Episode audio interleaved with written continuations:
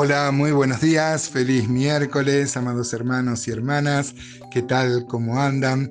Qué bueno empezar cada mañana reflexionando en la escritura, es como el alimento, ¿no? Los médicos dicen que es muy malo no desayunar, es más, la comida más suculenta debería ser la del desayuno, y esto tiene una correspondencia total con el plano espiritual, porque antes de salir al mundo, antes de enfrentar nuestros compromisos cotidianos, qué bueno es tener un tiempo de reflexión y de oración en la palabra. Miren, crecer en las cosas espirituales, amados hermanos y hermanas, tienen que ver con cosas muy simples.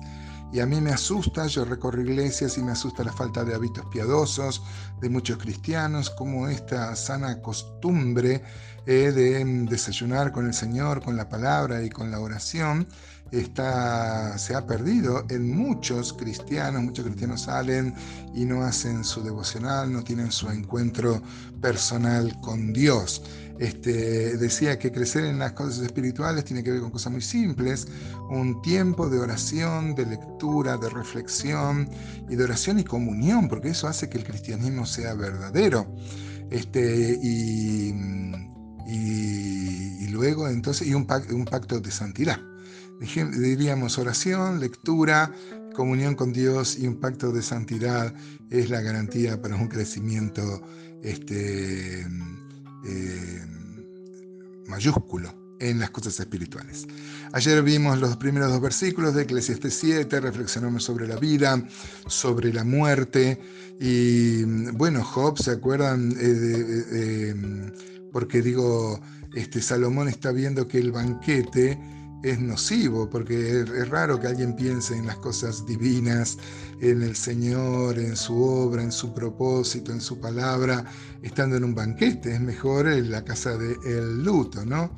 Job, ¿se acuerdan que después que sus hijos iban a los banquetes, Job 1, 4 y 5, él hacía sacrificios, porque sabía que seguramente alguna macana se había mandado. En los banquetes generalmente hay excesos, hay alcohol, hay risas y no es mala la risa, pero a veces el exceso de risa este, trae, trae otros pecados. ¿no? La palabra dice que la abundancia de palabras, por ejemplo, trae pecado, pero a veces la música, los bailes sensuales, este, el exceso de comida y de bebida también trae exceso. Esos de por sí ya son pecados, exceso, ¿no?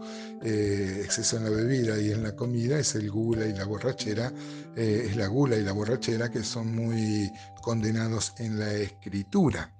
Em, así que encontramos que es mejor reflexionar, eh, ayer decía, mejor es la, es, la, es la tristeza que la risa, porque un corazón acongojado es más reflexivo, ¿no? ¿Cuántas veces nosotros en medio de la prueba, cuando faltó la risa, cuando estamos ante un problema, ante una dificultad, ante una enfermedad, hemos madurado en las cosas espirituales?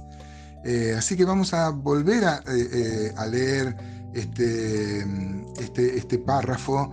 Dice mm, Eclesiastés desde el versículo 3, ayer vimos el 1 y el 2, dice, mejor es el pesar que la risa, porque con la tristeza del rostro se enmendará el corazón. El corazón de los sabios está en la casa del luto, mas el corazón de los insensatos en casa en que hay alegría. Mejor es oír la reprensión del sabio que la canción de los necios, porque la risa del necio es como el estrépito de los espinos debajo de la olla y también esto es vanidad. Por supuesto, tampoco la Biblia condena la alegría, la risa como un don de Dios.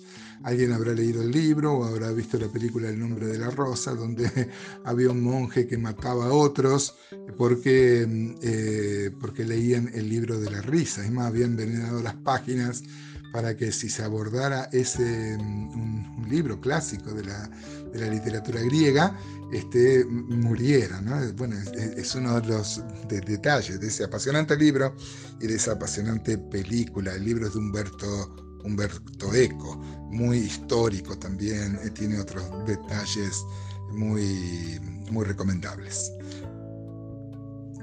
Digo, ahí ese espíritu también se ha visto en las iglesias evangélicas Y había, mm, yo he conocido hermanos eh, de la vieja guardia que creían que reírse mucho era vanidad.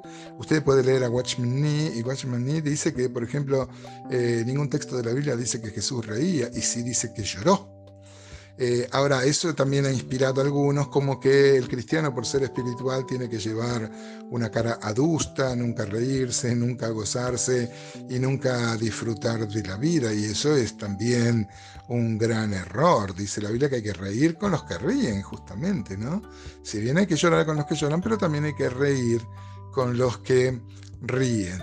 Y la mayor prueba, para mí, yo siempre les decía a los antiguos hermanos que creían esto, que si bien ningún texto dice que mm, de los evangelios que Jesús rió, eh, la prueba irrefutable de que era una persona afable, amable, una persona a la que gustaba eh, estar en comunión con otros, era que los niños querían estar con él. Vieron que los niños nunca quieren estar con una persona triste, adusta, enojosa. Eh, así que mm, esto, si bien es mejor el pesar que la risa, porque es más reflexivo, en ninguna manera hay una condena a... A, reírse, ¿no? Yo recuerdo, a veces suelo contar chistes en las predicaciones y una vez estuve en una iglesia y fui reprendido duramente. Me dice que cómo vamos a mezclar la, palabra de Dios con la risa, con los chascarrillos. Eran, eran eh, chascarrillos muy, muy sanos, digamos, no eran... Pero hay gente que le parecía, le parecía muy mal. Pero bueno, pero ese no es el espíritu eh, de toda la Biblia, ¿no? Em, y, bueno, y este pasaje, esta porción que hemos tomado, dice que mejor es oír la reprensión, el 5 de Eclesiastés 7, dice, mejor es oír la reprensión del sabio que la canción de los necios. Y el 6 dice, porque la risa del necio es como un estrépito de espino debajo de la olla. O sea, vieron cuando se cocina a, leña y uno pone primero las, las pajitas que crepitan este, pero no hacen leña, ¿no? Acá dice que la risa del necio es como un estrépito, pero la risa en santidad es una bendición, una bendición muy grande.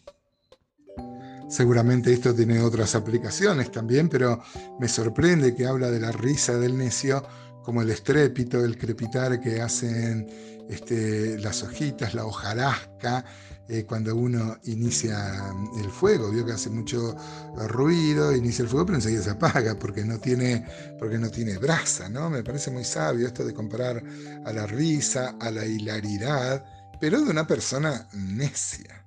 Insistimos, en esto no es que Dios esté en contra de la alegría, pero sí está en contra de la banalidad. Acá dice que esto también es vanidad, el reírse mucho y es una risa necia. Eh, ojalá tengamos risa santa, amados hermanos, eh, vivamos gozosos. El gozo no siempre va acompañado de la risa, ¿no? porque el gozo es la sensación de tener paz en medio de la tormenta, pero incluye esta idea de satisfacción que se puede expresar en una sonrisa. Dice Proverbios que el corazón alegre hermosea el rostro. Así que Dios está de acuerdo con la alegría sana que deriva de la comunión con Él y de disfrutar los beneficios de caminar con Él.